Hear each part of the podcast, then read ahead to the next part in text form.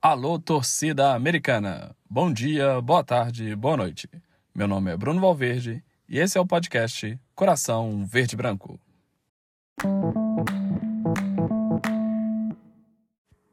Pessoal, então esse é o nosso sétimo episódio, né? E também o último episódio desse ano, que agora eu vou, vou entrar de férias, né? É, tá todo mundo entrando de férias, eu vou entrar de férias também, dou uma pausa. Volto no começo de janeiro com atualizações aí sobre, sobre as contratações do América e sobre outros assuntos que aparecerem, né?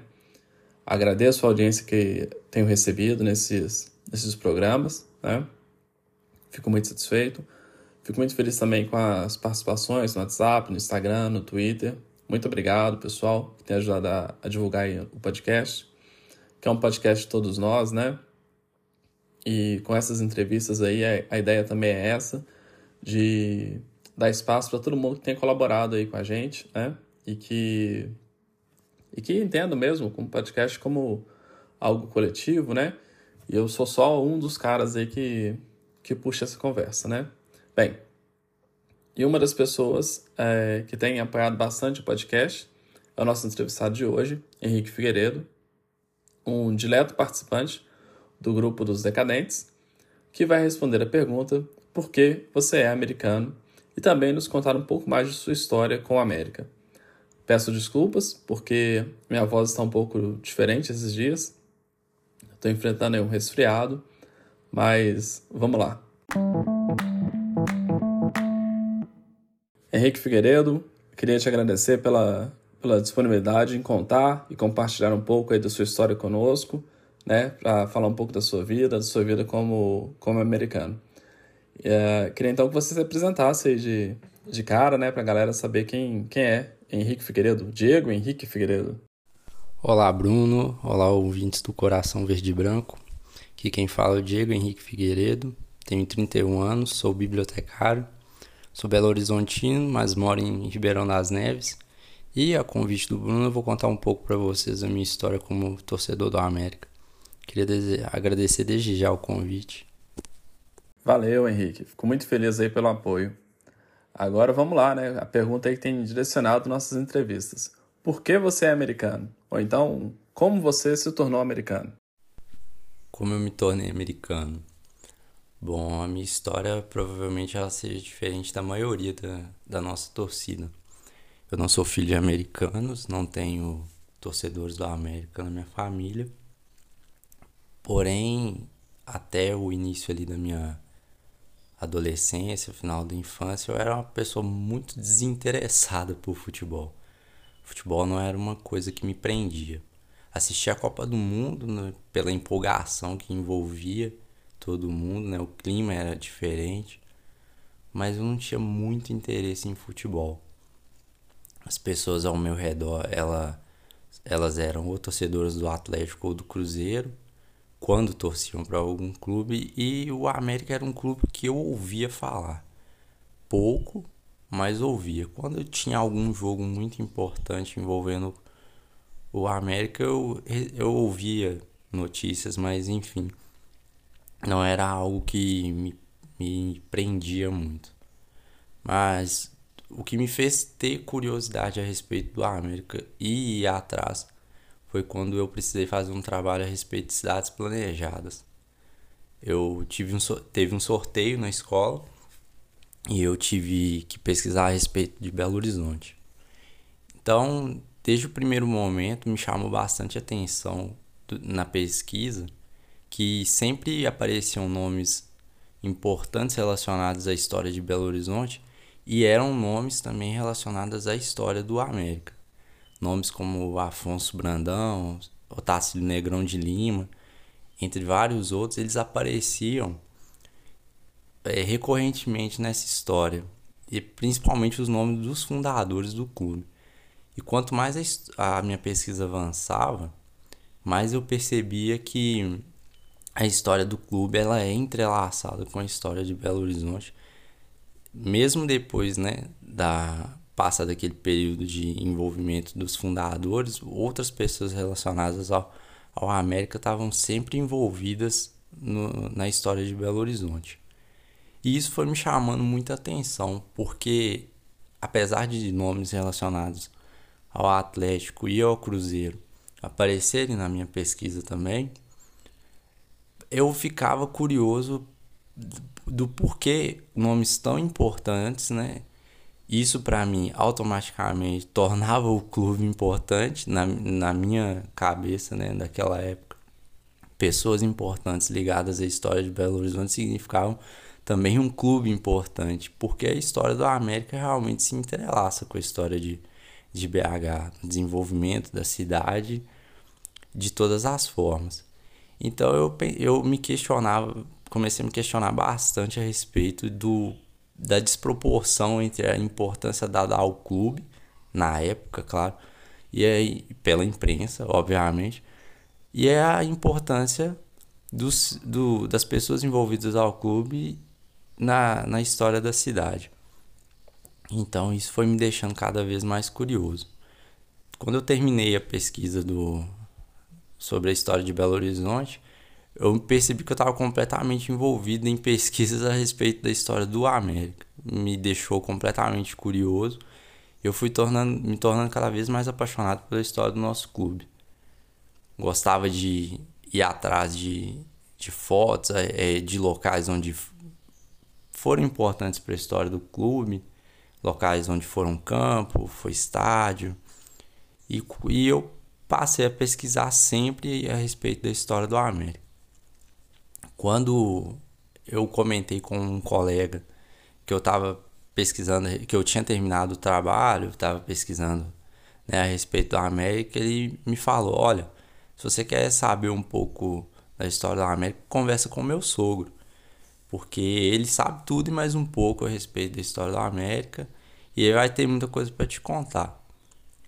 Então eu fui até a casa do desse so, do sogro do meu colega, se chama Nelson, né? Hoje ele não mora mais aqui, ele mora em Santa Catarina. E é um senhor muito simpático, assim, ficou emocionado de ver alguém interessado no, na história do América, principalmente que era uma fase assim, a gente tinha recém saído do, do módulo 2, ele, ele ficou espantado como que alguém, né, uma, quase uma criança, estava ali interessado na história do clube. Ele, ele mesmo me disse, olha, acho que você escolheu um dos piores momentos para pesquisar a respeito da história do nosso time. Mas ele me contou ali muita coisa, tudo que ele sabia, né, histórias pessoais. É uma pessoa a quem eu sou muito grato. E também foi a pessoa que me levou no primeiro jogo. Então, assim, e quando ele me levou nesse, nesse primeiro jogo do, do América, eu ainda não. Eu tava completamente louco pela história, mas ainda não tinha assistido um, um jogo. Estava indo atrás de fontes e, e, fontes de pesquisa, mas não tinha assistido ainda um jogo inteiro do, do América. Então eu fui.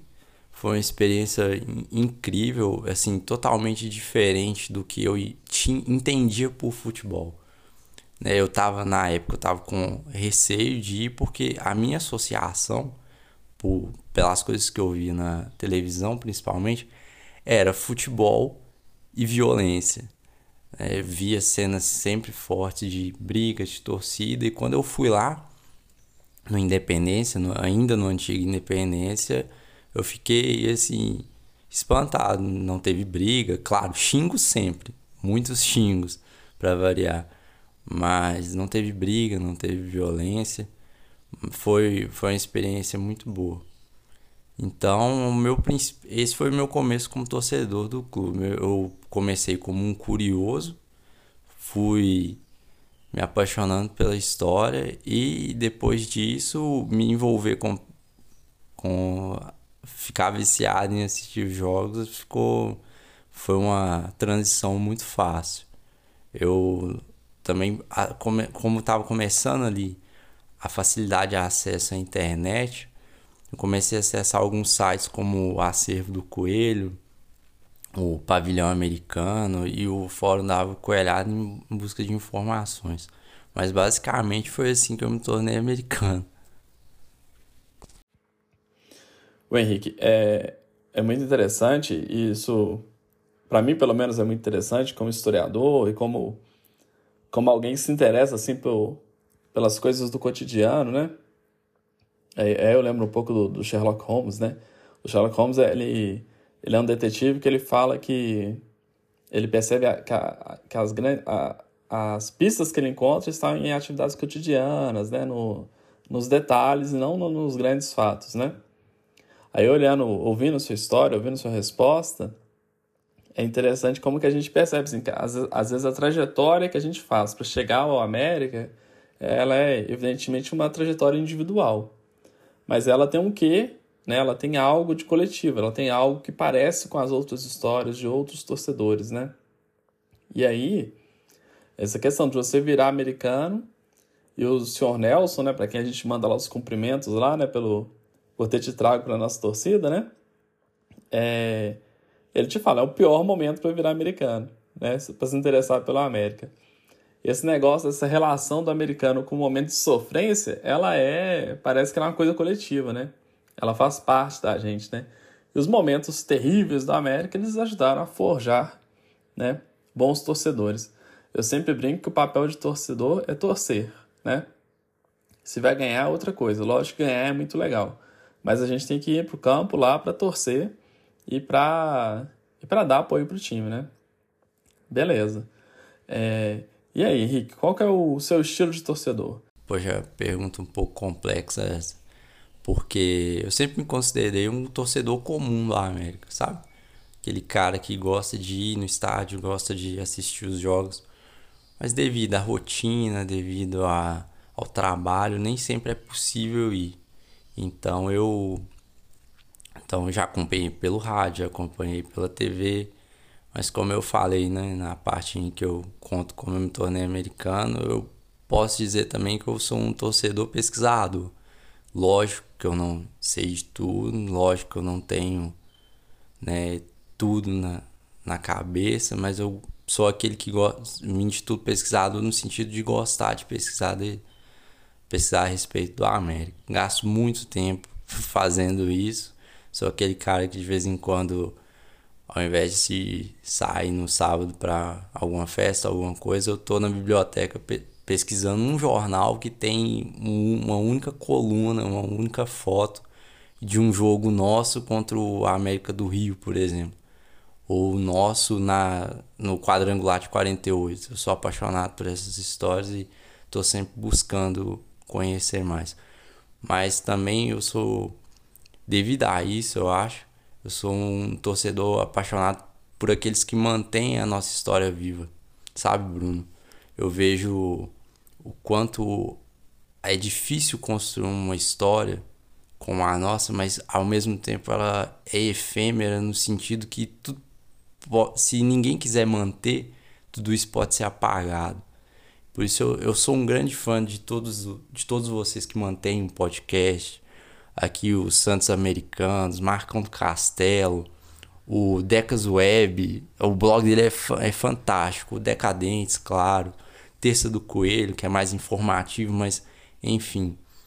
Tô aqui aproveitando o espaço para agradecer para esses caras que, assim como aqueles jornalistas que escreve, se dedicaram a escrever nos jornais, talvez nem tivessem aquele espaço garantido, mas se esforçaram para escrever sobre nós, aqueles que escreveram livros e de, de, das suas formas é, fizeram alguma coisa para manter a nossa história viva, eu sou eternamente grato a esses caras, como sou grato a vocês que eu citei agora, porque assim como essas páginas de jornal, essa, esses livros, esses blogs que surgiram ali no meados dos anos 2000 e por algum motivo tiveram que parar. Da mesma forma que, você, que esses caras mantiveram a história do, do América vivo, vocês estão mantendo. E a importância que eles tiveram para mim, talvez todos esses registros de podcast, de vídeos, sirvam para algum jovem daqui a alguns anos assistir, ouvir e pensar, pô, a história desse clube é do caramba. É história linda de, demais e quem não fica arrepiado lendo, ouvindo, assistindo, é das duas, ou já morreu ou não tem coração. Henrique, é, eu fico aí lisonjeado, né, de você me colocar junto de, nesse, nesse panteão aí, né, de heróis recentes da América, né, de produtores de conteúdo. É, apesar de achar que eu tô que eu tô no nível bem abaixo, assim, né, mas eu fico lisonjeado, né. Realmente essas pessoas têm contribuído muito pro, pro América, né, para para nossa torcida, para o fortalecimento, para a união da nossa torcida, né? São todos, todos eles muito especiais. E essa perspectiva é, de memória, né, de registrar a memória também que você tem, né, como bibliotecário, é, é muito interessante e, e, meio que ela vai, vai ao encontro da minha, né, como historiador, né, e aí tem um podcast que chama América História, né, se, se não me engano o responsável é o Salviano, e, e, é, e é super bem feito, é um, é um, é um negócio de, de, de excelente qualidade, que ele resgata é, episódios da história da América, né? Desde o do começo da história da América e tal, né? É muito bem feito e ajuda a gente a, a entender, né? A, a recuperar esses, esses momentos, assim, né? Inclusive foi pelo... Eu conheci os Decadentes pelo podcast, né? Eu estava procurando alguma coisa sobre a América, né? Eu queria ver um pós-jogo do América na, naquela, naqueles jogos lá da Copa do Brasil. Eu queria Tava empolgado, queria conversar com mais gente, né? E aí eu encontrei o podcast da, dos Decadentes, que me levou ao, a ver o programa ao vivo no YouTube, que eu nem sabia que existia, e depois ao grupo de WhatsApp, né? Então, assim, é, essas ferramentas, esses, essas redes sociais, essas coisas têm ajudado muito a nossa torcida a, nesse papel, né? De se unir, de conhecer, de, de compartilhar os hinos, né? Essas coisas todas. Isso é muito legal. Beleza. Mas e aí, Henrique, qual foi o seu melhor momento com a América? Meu melhor momento com a América, acho que definitivamente foi 2017, aquele jogo contra o CRB. Acho que muita coisa convergiu para ser o melhor momento envolvendo a América na, na minha vida até então, porque eu não tinha como eu ir no jogo naquele dia, tava com uma rotina completamente maluca. Não tinha, eu não tinha tempo para ir comprar o ingresso, para você ter ideia. Então, tudo deu certo, assim, em várias reviravoltas, consegui levar meu irmão minha namorada no, no estádio, coisa que é difícil levar os dois juntos. Então, foi, nossa, foi incrível para mim aquele dia, estádio lotado, ver o América ganhar jogo em um lance, né? Eu acho aquele lance su surpreendente, tipo um gol de barriga. Então, mas ali ao lado do, do, amor da minha vida, da minha família e do América, reuniu as minhas três grandes paixões no mesmo lugar. Foi para mim foi incrível. Então, para mim, de longe o melhor momento envolvendo a América. Ah, Henrique, é, 2017 foi um ano muito especial, né? É, 20 anos né, do, do, do título de 97. Aquele uniforme que a gente usou lembrava o uniforme de, de 97, né? Que foi até relançado agora no, é, de, de uma réplica, né? A coleção que foi é, é, lançada essa semana. Mas aquele uniforme, esse de 2017, era também muito bonito, né? E aquele time era muito bom, né? O time de 2017 ele é marcante para mim, porque com o Anderson Moreira a gente começou a jogar e ganhar jogando bonito, né? O Givanildo, apesar de ser lá o nosso a nossa referência, né? Ele, é, ele no América, o Givanildo é um mito.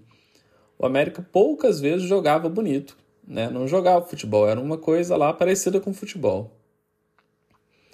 Com o Anderson, do Anderson para cá, a gente voltou a jogar futebol. Né? A gente ganha os jogos jogando bem. Às vezes perde também, mas a gente joga futebol sempre. Né? Talvez por isso o Anderson não tenha ganho nenhum clássico. E o América tenha ficado tanto tempo é, sem ganhar clássico. Porque em todos os clássicos que nós fizemos, de 2017 para cá, o América sempre é, foi um time propositivo ele partia para tentar ganhar o jogo e não simplesmente ficar na retranca é, lutando por uma bola ali, né? Então, é, 2017 para mim foi marcante nesse sentido. Aí, relembrando, né? Eu fui ver os melhores momentos daquele jogo para poder relembrar alguns lances, né? E alguns jogadores que estavam lá. A gente tinha uma dupla de laterais que eu considero, considerava muito boa, né? Que era o, o Norberto na direita e o Giovanni na esquerda. A gente tinha o Rafael Lima, que tinha vindo da, da Chapecoense como, como zagueiro, e foi ele que fez o gol do título, né? O outro zagueiro era o Messias, que teve uma passação importante também. O goleiro era o Fernando Leal, que era um bom goleiro. A gente tinha um ataque muito interessante com o Bill e com o Luan, que em 2017 não fez tanta raiva. Mas o Bill já era mais velho já e ele era muito inteligente assim. Então, além dele finalizar bem, ele conseguia dar, dar assistências também, né? E o Mateuzinho chegou, chegou a se aproveitar dessa relação com os dois, né? Essa vitória na última rodada foi muito importante porque confirmou o nosso título, né? Em cima do Internacional, né? O todo poderoso Internacional estava colado na gente ali, né? E ele, eles ganharam o último jogo, né? Eles, eles, eles terminaram o campeonato com 71 pontos e a gente com 73. Quer dizer, se a gente tivesse perdido, a gente teria ficado com 70 e eles com 71, né? Então esse último jogo realmente foi uma foi uma vitória, né? Um gol de título mesmo, assim, né? Que o que é raro da gente ver um campeonato de pontos corridos sendo definido na última rodada, né? E o de 2017 foi, então foi foi algo muito bom. Bem, então esse foi o seu melhor momento com a América, 2017. Então já posso imaginar, né? Já dei a dica aqui do Luan, né? Qual foi o seu pior momento com a América, Henrique? Meu pior momento com a América definitivamente foi 2018. Aquele jogo contra o Fluminense foi um balde de água fria enorme. E antes do jogo, uma sensação de que era possível a nossa permanência, de que era possível vencer o Fluminense e permanecer na Série A. E nós começamos o jogo bem, propondo né, o jogo, nos defendendo bem, mas aí perdemos o pênalti e aquilo, nossa, naquele momento é como se tivesse acabado tudo. Mas logo começa o Mineiro, a gente se empolga novamente com a América. Mas definitivamente 2018 foi o pior momento, um momento amargo para mim. É, Henrique.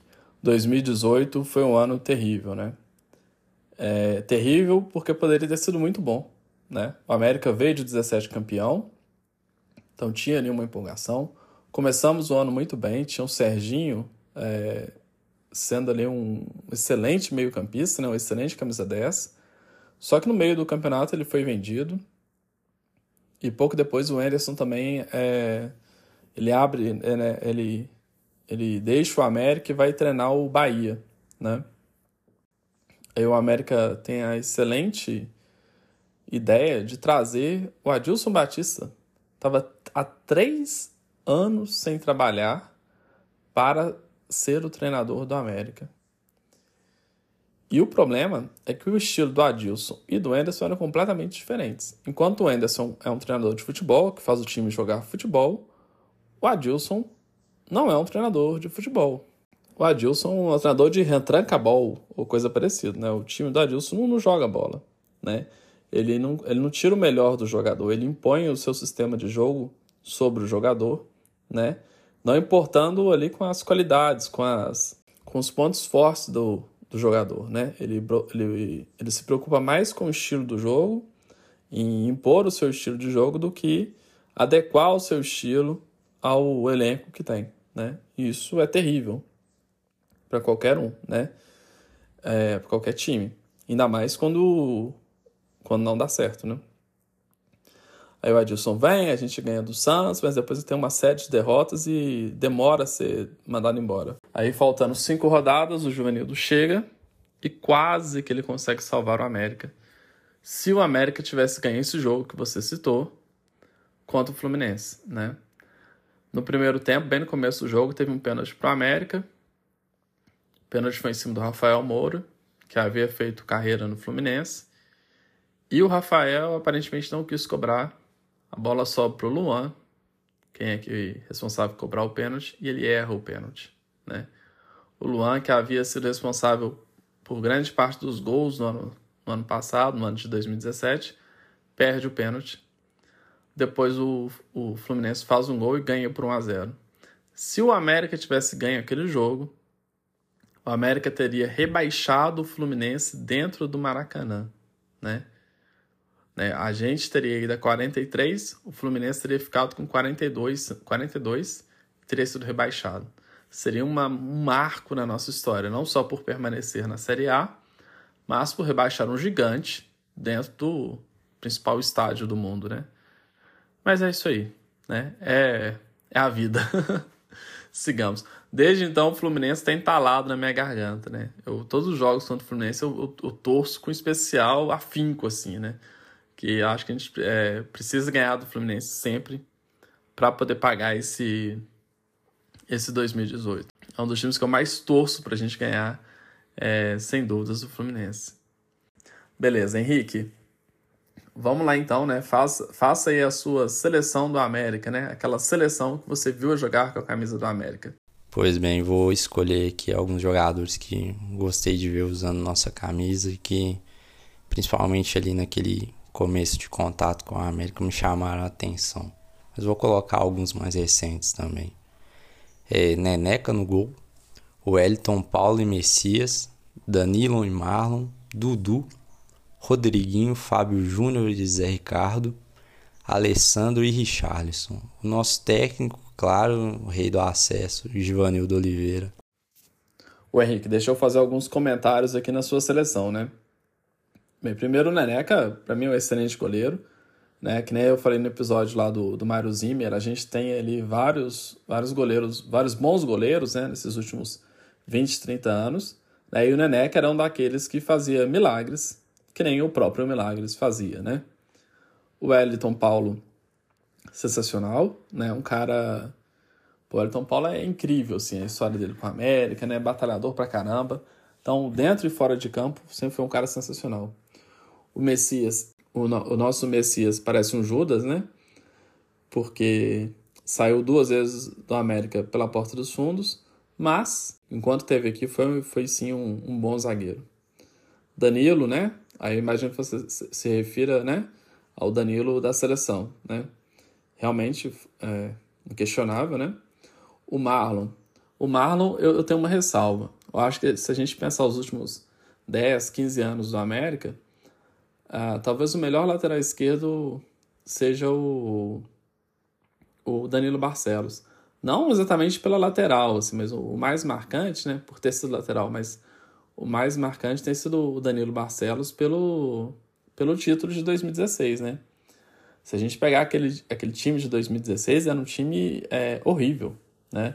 O Givanildo ali, ele fez milagres. E ali, e naquele jogo contra o, contra o Atlético, né? Ele, ele, ele fez uma dobra na lateral esquerda, né? Que era uma, uma característica do Givanildo.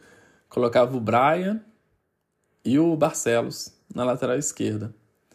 E acabou dando certo essa, essa loucura, né?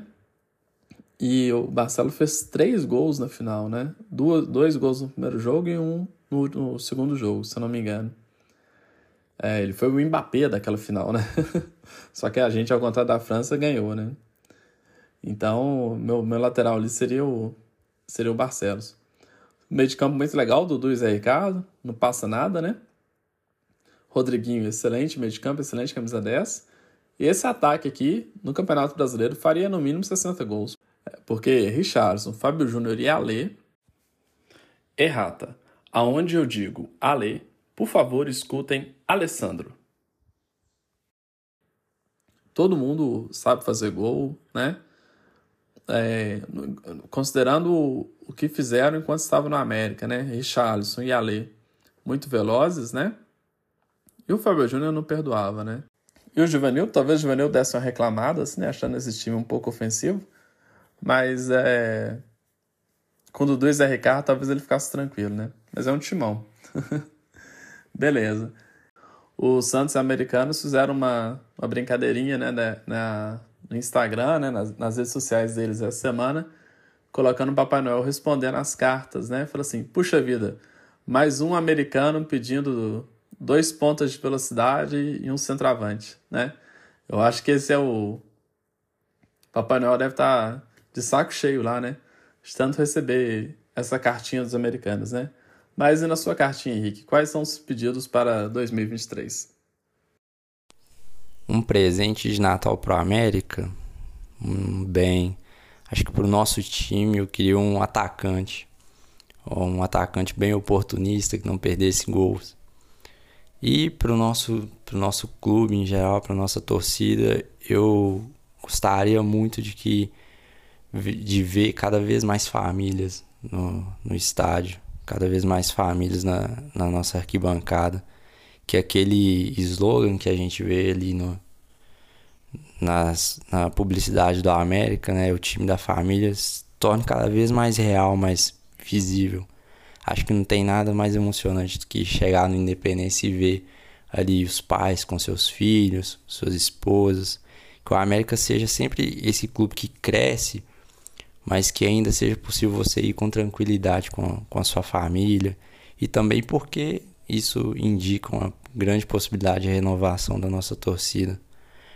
Então seriam isso, um atacante e a, a renovação da nossa torcida, as famílias presentes sempre no estádio. Essa questão da nossa torcida ser uma torcida é, acolhedora, né, uma torcida respeitosa, isso é muito interessante, porque a gente conhece muita criancinha que torce para outro time. Se você perguntar assim, você já foi no estádio? Ela vai falar que não, né? Então, assim, é, apesar da mídia, de todo, todas essas forças maiores, assim, né, levarem essa criança, né, as crianças torcerem para os outros times, se a gente fizer essa pergunta, a gente vai ver que eles não são tão torcedores assim, né? Eles não têm essa liberdade de ir ao campo, né?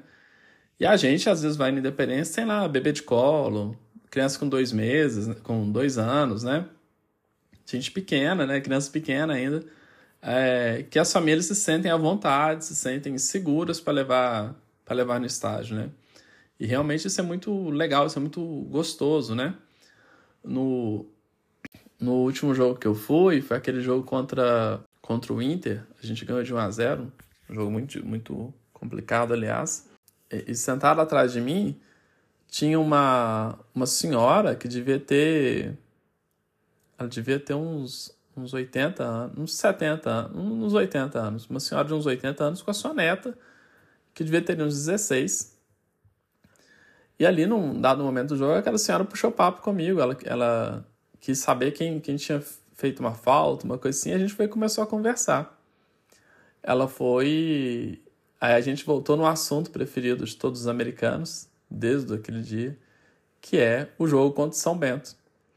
E aí ela, ela me contou que ela, que ela tinha infartado é, poucos dias antes daquele jogo contra São Bento, mas ela tinha se, já tinha saído do hospital, né? E aí ela queria ter ido no jogo contra São Bento e a família não, não deixou, né? No ano seguinte ela já voltou a frequentar o estádio e ela tem ali na sua neta ali a, a sua referência, né? Para levar lá ao campo tal. E, e isso é muito legal, assim, né? Da, da gente é, a gente vê, né, essa, essa duas gerações, né, de, de americanos ali, né, uma, uma jovem, né, que, que se interessa, eu via que a menina torcia, ela gritava, pulava também, né, e a senhora lá, né, com 80 anos, o coração já deu piripaque, né, com todo coração de americano, ele é, ele é mais, ele se esforça mais, né, e ali pela aquela paixão, né? Então a América permite essas coisas, né? A própria presença da, da dona Zuzu, né? Tá sempre ali na vacoelhada, né? Acompanhada por sua filha, é muito, isso é muito gostoso. Uh, então, Henrique, chegamos ao, ao, ao final dessa entrevista.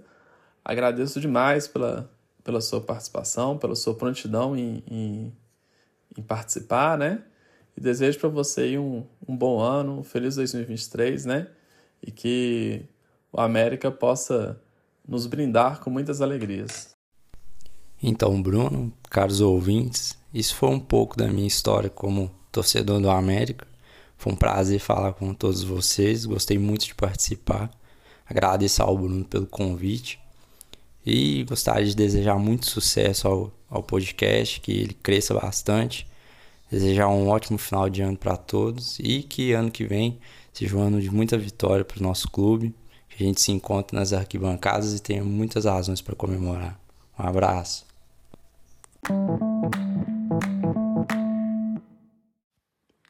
Senhoras e senhores, esse foi Henrique Figueiredo, participando do nosso quadro de entrevistas, né? Por que você é americano? Se você também quiser participar desse quadro, pode me contactar pelo, pelas redes sociais do podcast, no Twitter coração.verdebranco, no Instagram também coração.verdebranco, por e-mail brunovalverde.msn.com ou pelo WhatsApp, estou lá no grupo do, de WhatsApp dos Decadentes. Pode entrar em contato que ficaria muito feliz. Se alguém tiver o contato do Zé Alves Aguiar, aquele famoso Itabeira vos abraça, eu gostaria que me passasse.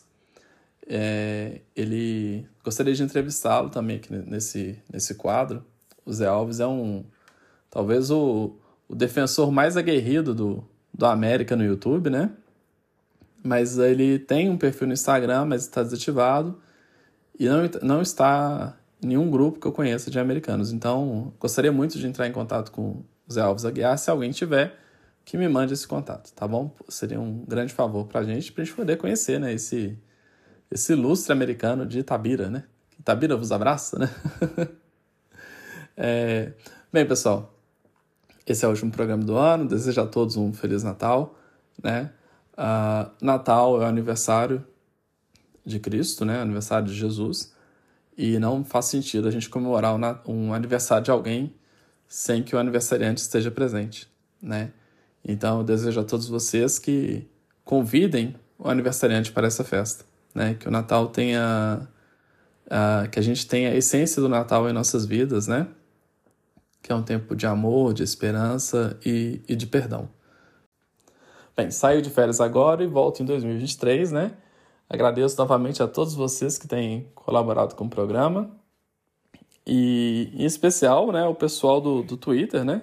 O Twitter, nessa semana, é, cresceu né, o número de, de pessoas lá que estão interagindo com o nosso perfil lá, né?